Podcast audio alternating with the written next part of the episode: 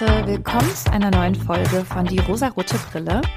Falls wir uns noch nicht kennen, mein Name ist Jenny, ich hoste diesen Podcast und ich möchte heute mit euch über eine Reality-TV-Serie sprechen, über ein Reality-Format. Und jetzt ruft der Mann schon wieder an, ne? So, das ist auch ganz normal, ne? Sobald ich hier sitze und labern will, wird hier immer fleißig angerufen.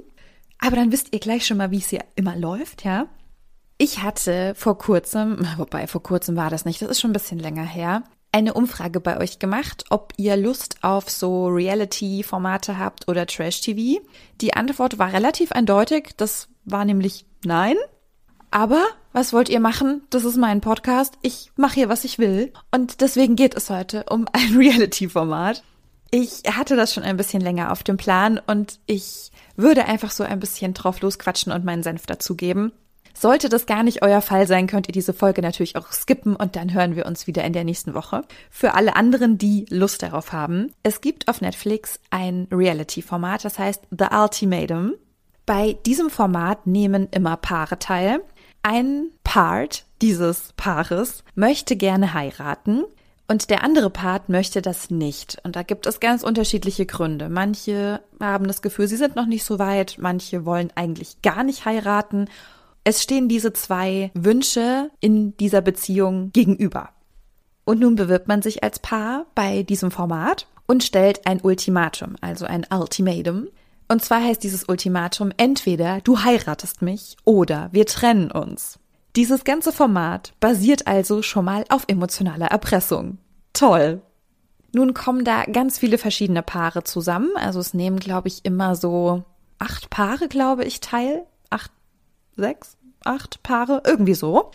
Und diese sollen sich nun neu mischen, also neue Paare bilden. Das heißt, alle Männer und alle Frauen, das ist natürlich auch sehr heteronormativ, ja, wer hätte es gedacht, mischen sich neu. Also jeder bekommt einen neuen Partner beziehungsweise eine neue Partnerin für einen gewissen Zeitraum. Und in diesem Zeitraum soll getestet werden, ob man wirklich bereit ist fürs Heiraten oder ob man seinen Partner, seine Partnerin wirklich liebt. Und wie wir alle wissen, das merkt man ja nur, indem man neu datet und andere Menschen kennenlernt. Absolut logisch. Sie sollen also herausfinden, ob sie heiraten wollen oder ob sie lieber Single sein wollen. Als gäbe es auch nur diese zwei Möglichkeiten, aber das ist nur der Rahmen dieser ganzen Show. Die Paare mischen sich neu, sie leben zusammen, sie flirten, sie knutschen, sie verlieben sich teilweise auch bilden ein neues Paar und am Ende müssen sie dann wieder mit ihrem Originalpartner, Partnerin zusammenkommen und sich überlegen, ob sie dieses Ultimatum noch stellen wollen, beziehungsweise der andere Part, ob er dieses Ultimatum annehmen möchte oder nicht. Also dieses ganze Konzept grundsätzlich schon mal unfassbar schwierig.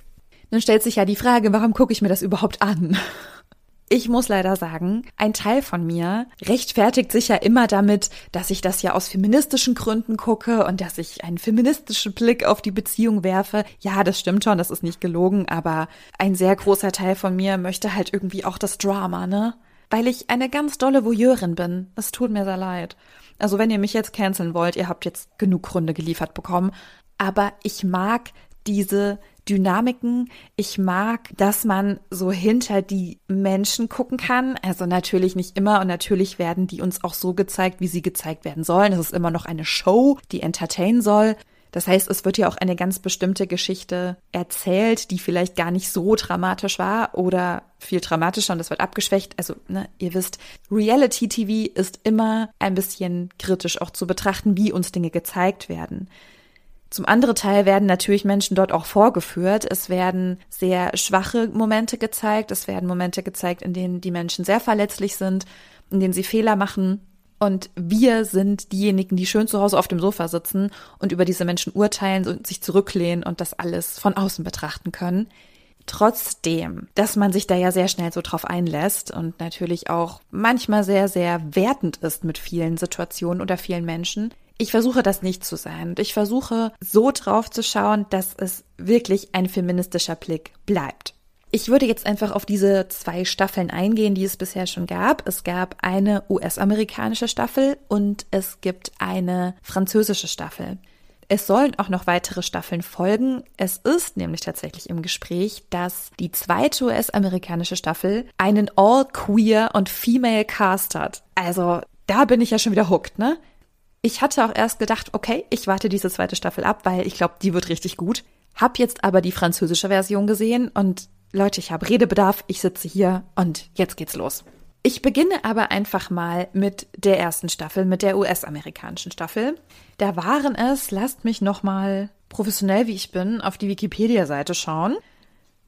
Eins, zwei, drei, vier, fünf, sechs. Sechs Paare. Dann sind es wahrscheinlich immer sechs Paare. Zunächst offenbaren uns diese Menschen ja erstmal ihre Unsicherheiten. Also sie erzählen uns, warum sie unbedingt heiraten wollen, beziehungsweise warum sie unbedingt nicht heiraten wollen. Unbedingt nicht. Ist auch kein Deutsch, ne? Aber warum es vielleicht Probleme in der Partnerschaft gibt. Und auch in der zweiten Staffel wurde immer wieder betont, na ja, wenn wir 100% glücklich wären, wären wir ja nicht hier. Also es wird sehr, sehr viel mit den Unsicherheiten der Person gespielt, beziehungsweise werden die halt sehr krass in den Mittelpunkt gerückt. Und es gibt da so ein paar Paare, die eben so ihre Unsicherheiten haben. Natürlich geht es da auch um Eifersucht, da geht es um Verlustängste und vieles mehr und diese werden neu zusammengewürfelt. Und es gibt tatsächlich ein Paar, was sich durch diese Gruppen neu bildet, die dann am Ende sogar zusammenkommen.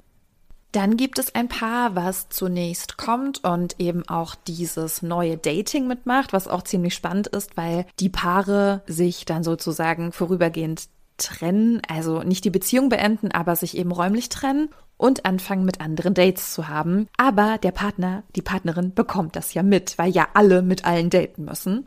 Sorgt also schon mal sehr für Zündstoff. Und es gab ein Paar, bei dem der eine Part gesagt hat, ich möchte nicht. Ich meine, das war Hunter. Alexis und Hunter und Alexis hat gesagt, sie möchte unbedingt heiraten, das wird jetzt endlich mal Zeit und Hunter hat gesagt, nö, keine Lust. Und nach diesem ganzen Dating und bevor die Entscheidung getroffen werden musste, mit dem man nun die nächsten drei oder vier Wochen verbringt, hat Hunter Alexis vor allem einen Heiratsantrag gemacht, was ganz, ganz unangenehm war, fand ich. Und wo man auch einfach das Gefühl hatte, er hat sich sehr krass dazu genötigt gefühlt, um nicht mehr an diesem Projekt, an diesem Format teilnehmen zu müssen, damit er einfach bei Alexis bleiben kann, weil er liebt sie, er wollte einfach nicht heiraten und plötzlich macht er dieses ganze Eingeständnis schon bevor sie dieses Experiment gemacht haben. Auch ein sehr interessantes Paar waren Nate und Lauren. Bei den beiden ist eine vollzogene Hochzeit im Prinzip daran gescheitert, dass Nate einen sehr, sehr großen Kinderwunsch hatte und auch gesagt hat, er möchte unbedingt Kinder und er liebt seine Freundin und er möchte unbedingt mit ihr eine Familie gründen. Und Lauren aber gesagt hat, sie will keine. Sie will keine Kinder, niemals, niemals, überhaupt niemals nein würde aber heiraten, aber das war seine Bedingung. Also er hat gesagt, wir heiraten nur, wenn wir auch eine Familie gründen. Und auch da hat sich sehr, sehr plötzlich die Meinung von Nate krass gewendet. Und er hat plötzlich gesagt, nee, jetzt ist jetzt doch kein Problem mehr, dass sie keine Kinder möchte. Wir können trotzdem zusammen sein, wir können trotzdem heiraten. Ich hatte aber permanent das Gefühl, dass Lauren einfach abgesprochen wurde, dass sie gefestigt ist in ihrer Meinung, dass sie keine Kinder möchte. Weil sie ist ja eine Frau und vielleicht ändert sie ihre Meinung ja noch. Und auch alle anderen haben permanent auf sie eingeredet, so, na ja, wer weiß, ne, in ein paar Jahren, vielleicht änderst du deine Meinung. Und sie, nein, ich will keine Kinder. Können wir bitte endlich mal anfangen, Frauen ernst zu nehmen und ihnen zu glauben, dass sie keine Kinder möchten? Vielen Dank. Es war auch ganz interessant, wie dann diese Dynamiken zwischen diesen neu gebildeten Paaren waren. Man hatte nicht so das Gefühl, dass da wirklich viel Eifersucht im Spül, im Spül, im Spiel ist oder Unsicherheiten dabei sind. Man hatte nicht das Gefühl, dass sie sich sehr dolle vermissen, aber ein Stück weit kann ich das verstehen, weil klar, du gehst in dieses Format, weil du dir mit irgendwas unsicher bist, weil du das Gefühl hast, irgendwas läuft nicht super gut in unserer Beziehung. Und dann triffst du einen neuen Partner, eine neue Partnerin und plötzlich kann diese neue Person dir genau das geben, was du vielleicht dir immer ersehnt hast. Verständnis, Aufmerksamkeit, Liebe und so weiter. Das heißt, dein Fokus ist auf dieser neuen Person und du hast ja gar nicht die Ressourcen, um deinen Partner, Partnerin, den, die du schon seit Ewigkeiten kennst, überhaupt zu vermissen. Aber vielleicht war das auch ein Bild, was uns gezeigt wurde, dass alle irgendwie ziemlich cool damit waren und irgendwie das alle super easy hinbekommen haben. Ein Paar hat mich auch sehr krass überrascht, nämlich Madeline und Colby. Die wirkten sehr distanziert auch miteinander und unzufrieden, als hätten sie vielleicht irgendwas nicht so richtig aufgearbeitet. Und diese beiden haben dann sehr, sehr spontan am Ende der Staffel sogar geheiratet, was ich nicht habe kommen sehen. Also auch sehr cleverer Schnitt und sehr clevere Gestaltung und Erzählung ihrer Geschichte. Vielleicht hat mein Eindruck einfach überhaupt nicht gestimmt. Vielleicht waren sie gar nicht so distanziert miteinander. Oder es war so und sie haben es für sich geklärt und aufgearbeitet und das wurde uns nicht gezeigt. Aber diese sehr spontane Hochzeit, die hat mich irgendwie fertig gemacht. Aber sie scheinen sehr, sehr glücklich zusammen zu sein, haben jetzt auch ein Baby oder mehrere Kinder. Ich weiß es nicht. Es ist schon ein bisschen her, dass diese Staffel gedreht wurde. Warum diese ganze Serie aber auch so gut funktioniert, ist natürlich, dass sehr viele Menschen diesen starken Drang nach Bindung und Hochzeit haben, was in den USA, glaube ich, sehr gut funktioniert, was da sehr präsent ist und ich glaube, dadurch funktionieren auch solche Formate wie Love is Blind sehr, sehr gut, falls ihr das kennt. Ich hatte da auch mit Liz mal eine Folge drüber gemacht, sehr interessant. Da bin ich aktuell dabei, die zweite Staffel von Love is Blind Brasilien zu schauen. Ein kleiner kurzer Zwischeneinwurf, weil ich diese Folge gerade heute gesehen habe. Das Konzept ist, dass die Menschen sich kennenlernen, ohne sich zu sehen und sich füreinander entscheiden, ohne sich zu sehen. Und es gab ein Paar, das war Paulo und Amanda, und sie haben sich füreinander entschieden. Sie waren beide sehr verliebt. Sie wollten unbedingt miteinander sein. So, die beiden haben sich gesehen und man hat in Paulos Gesicht einfach so krass gemerkt, dass er sehr geschockt war von Amandas Aussehen, weil er sie sich wohl sehr anders vorgestellt hat und er instant nach diesem ersten Treffen gesagt hat, er kann wahrscheinlich nicht mit so einer starken Frau zusammen sein, das schafft er nicht, er muss dieses Experiment hier jetzt abbrechen und man einfach weiß, warum er das gesagt hat. Er hat dieses Experiment abgebrochen, weil Amanda dick war und er offensichtlich einfach nicht mit einer dicken Frau zusammen sein möchte. Und ich mich wieder frage, warum machst du dann damit, wenn du denkst, du kannst dich blind in jemanden verlieben? Was denkst du, was dabei rauskommt? Okay, ich beruhige mich kurz. Wenn ihr mehr zu Love is Blind erfahren wollt, ich rede da auch ein bisschen über die brasilianische und die japanische Version, hört sehr gerne in die Folge mit Liz rein. Das war eine sehr, sehr witzige Folge. Nun komme ich aber mal wieder zurück zum Ultimatum. Das scheint auch einfach ein sehr, sehr ähnliches Konzept zu sein, weil auch da natürlich dieser Drang nach Bindung, dieser Drang nach Hochzeit bei Menschen, die eben noch ungebunden sind, krass hervorgerufen wird, weil uns ja permanent vermittelt wird, dass eine feste Beziehung, eine Hochzeit, eine Ehe, das ist so das, was man erreichen muss und das ist so das Wichtigste im Leben. Daher funktioniert das einfach sehr gut. Also zum einen natürlich bei den Menschen, die sich dort bewerben, zum anderen auch die Menschen, die das konsumieren. Also diesem ganzen Thema Hochzeit und Ehe wird einfach sehr, sehr viel Bedeutung beigemessen. Und genauso war es jetzt auch in der Staffel, die in Frankreich gedreht wurde. Auch da sind verschiedenste Paare zusammengekommen. Da hat man aber ein bisschen mehr erfahren, dass es da wohl Eifersucht gab zwischen den PartnerInnen und sie auch untereinander immer wieder Kontakt hatten. Das war in der US-amerikanischen Staffel nicht so, dass uns das gezeigt wurde, dass sie viel Kontakt miteinander hatten über WhatsApp und so weiter. Ich muss sagen, ich fand die French People alle irgendwie ganz, ganz dolle süß. Ich war sehr, sehr verliebt in die alle, weil die irgendwie lieb waren und man sehr gut nachvollziehen konnte, warum sie gesagt haben, sie wollen nicht heiraten. Es gab nur ein Paar, was ich so ein bisschen Nein, das stimmt nicht. Es gab zwei Paare, die ich ein bisschen auffällig fand. Oh Gott, das klingt jetzt auch sehr, sehr wertend, ne? Ihr wisst hoffentlich, wie das alles gemeint ist. Zum einen gab es Lina und Sofian. Die beiden, die haben nur gestritten. Die haben sich gefetzt wie sonst was. Es hat mich sehr aufgeregt, dass Lina immer gesagt hat, ja, ich weiß ja, ich habe recht und er versteht mich nicht und er muss sich entschuldigen und die beiden einfach komplett aneinander vorbeigeredet haben und das war sehr schwer anzusehen. Und sie sich zwischenzeitlich auch getrennt haben, beziehungsweise gesagt haben, ich will nicht mehr, ich will diese Beziehung nicht mehr. Es aber ziemlich cool war, weil Sofian hat das Ultimatum gestellt und hat auch gesagt, dass er sie heiraten möchte, weil er sie liebt und weil er in die USA auswandern will, um dort seine Musikkarriere voranzubringen. Lina hat ihn die ganze Zeit unterstützt. Sie fand das super, dass er das macht, dass er seine Musikkarriere voranbringen will und sie hat ihn immer supportet. Sie hat aber gesagt, sie weiß nicht, ob sie ihr Leben in Frankreich, in Paris, bei ihrer Familie, bei ihren Friends, ob sie das für einen Mann aufgeben will. Und das fand ich so, so gut. Und das wurde aber leider nicht weiter thematisiert. Das hat sie nur einmal in so einem Satz gesagt. Und das war dann gar nicht der Fokus dieser Streits. Da ging es dann immer nur darum, du verstehst mich nicht und du hast mich falsch verstanden und solche Sachen. Im Prinzip sind ja ihre Zweifel zu diesem Ultimatum total berechtigt, weil sie alles aufgeben muss für einen Mann und ihm folgen muss und für ihn da sein muss und gar nicht mehr selbstbestimmt ihr Leben leben kann, ihren Job, ihre Familie und so weiter war eine sehr spannende Dynamik. Es wurde uns viel gezeigt, dass sie unzufrieden mit vielen Dingen waren und viel gestritten haben. Aber wenn man genau hingesehen hat, hat man gesehen, dass die beiden doch irgendwie ganz gut miteinander funktionieren. Dass eben diese Zweifel und dieses Ultimatum den beiden nicht wirklich zuträglich war, dass sie aber irgendwie einen Weg gefunden haben, um wieder zueinander zu finden. Und ich glaube auch einen ganz guten Kompromiss gefunden haben, so dass Lina am Ende auch auf das Ultimatum eingegangen ist und Ja gesagt hat. Dann gab es noch ein Paar, das waren Lindsay und Scott. Die beiden hatten die längste Beziehung von allen Paaren, die dort teilgenommen haben. Und man hat irgendwann rausbekommen, dass Scott auch schon einmal fremdgegangen ist und Lindsay ihm das verziehen hat. Und es ist sehr krass, weil wir Scott im Prinzip dabei begleiten, wie er nochmal fremd geht nicht mit seiner neuen Testpartnerin, sondern mit einer Freundin von ihr. Sie gehen zusammen feiern und man sieht es nicht, es wird nicht gezeigt. Ich weiß auch gar nicht, ob es wirklich von dem Kamerateam aufgenommen wurde. Aber es kommt heraus, dass er eine andere Frau geküsst hat. Nicht nur das, er hat ihr dann auch noch geschrieben und sehr mit ihr geflirtet. Das hat Lindsay sehr verletzt alle waren auch auf ihrer Seite und wollten sie beschützen und auch Lindsays Testpartner war sehr sauer und sehr im Beschützer-Mode.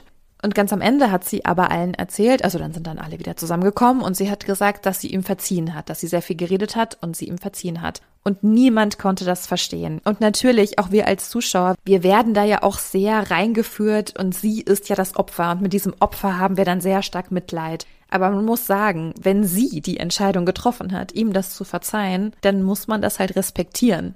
Ich denke mir nämlich immer, was ist, wenn das eine gute Freundin wäre? Wenn sie mir sagen würde, oh mein Gott, mein Freund hat mich schon zweimal betrogen oder hat mich angelogen, ich will's aber trotzdem nochmal mit ihm probieren. So, ich würde sie immer unterstützen. Ich würde ihr vielleicht sagen, hey, ich find's scheiße von ihm und pass bitte auf dich auf. Aber ich würde da trotzdem auch mitgehen. Ich würde sie auch supporten, wenn sie denkt, dass diese Entscheidung für sie richtig ist. Lustigerweise war auch Scott derjenige, der sehr, sehr stark über ein anderes Paar geurteilt hat und immer gesagt hat, oh, so wie ich das sehe, haben die beiden die schlimmste Beziehung und es funktioniert ja gar nicht zwischen den beiden. Und ich mir nur dachte so, ja, fass dich mal an deine Nase, Boy. Ja, chill mal ein bisschen. Aber klar, ich kann verstehen, dass auch dieses Reality-Format nicht für alle was ist, weil es Dinge von diesen Menschen zeigt, die uns sehr, sehr fremd sind. Wir aber das Gefühl haben, wir kennen die jetzt unfassbar gut. Da gibt es ja auch einen Begriff zu. Also das gibt es ja zum einen mit so Reality-Formaten mit Stars und Menschen, die sich in Social Media zeigen und uns in ihr Leben mitnehmen. Wir haben das Gefühl, wir kennen diese Personen ganz, ganz gut, aber wir kennen sie eigentlich nicht und die kennen uns ja auf gar keinen Fall. Und das nennt man parasoziale Beziehungen. Gibt es auch eine sehr gute Podcast-Folge von Feuer und Brot. Die werde ich euch verlinken. Schaut da gerne mal vorbei. Natürlich kann man es kritisch sehen, dass wir diese VoyeurInnen sind, die bewerten und zu Hause auf dem Sofa sitzen und denken so, oh mein Gott, ich hätte da viel besser reagiert und ganz anders und wie kann sie nur? Aber ich kann sehr, sehr oft nachvollziehen, warum Menschen so reagieren, wie sie reagieren. Und überhaupt Beziehung ist ja das eine, aber das Ganze dann von einer Kamera begleiten zu lassen, du weißt, du bist nie wirklich so für dich alleine. Es ist immer eine Kamera da, das sind immer Menschen da, die dich beobachten. Das ist krass herausfordernd. Daher versuche ich es einfach so zu sehen, dass uns dieses Format unterhalten soll und das tut es bei mir und ich einen, ja, tatsächlich feministischen Blick auf diese Beziehung und diese Wünsche von diesen Menschen lege, weil ich es sehr, sehr spannend finde, wie Menschen miteinander agieren und funktionieren, wenn Ängste, Wünsche damit reinspielen. Das tut's ja immer. Ich meine, da kann ich mich auch an die eigene Nase packen. In meiner eigenen Beziehung gibt es auch Wünsche, die nicht erfüllt sind. Da gibt es auch Kommunikationsschwierigkeiten manchmal. Da gibt es Missverständnisse. Da gibt es Streit. Das gehört irgendwie dazu. Von daher sind diese ganzen Formate für mich auf irgendeine andere Art und Weise auch nochmal spannend. Aber klar, natürlich liebe ich es, irgendwie Chips fressend auf dem Sofa zu liegen und mir das reinzuziehen. Müssen wir hier auch nichts beschönigen. Ja, ihr süßen Menschen, falls ihr dieses Format auch gesehen habt, dann lasst mich sehr, sehr gerne wissen, was ihr davon denkt. Gebt mir gerne Feedback, was ihr zu dieser Podcast-Folge denkt. Ihr könnt die Folge sehr gerne teilen, weiterleiten, Leuten Bescheid sagen, den Podcast in die Welt spreaden. Ich würde mich darüber sehr freuen. Ich würde mich über fünf Sterne und einen Kommentar freuen, überall, wo das möglich ist. Ja, und wenn ihr Lust habt, Lust habt, ich fange schon wieder an zu lallen, ne? Das hört am Ende wird's immer schwierig bei mir. Falls ihr Lust habt, dann schaltet bitte sehr gerne nächste Woche wieder ein. Da gibt es eine neue Folge, die erscheint immer freitags 9 Uhr. Und dann habt eine wunderschöne Woche, einen wunderschönen Tag. Bis ganz bald, ihr Lieben. Tschüss.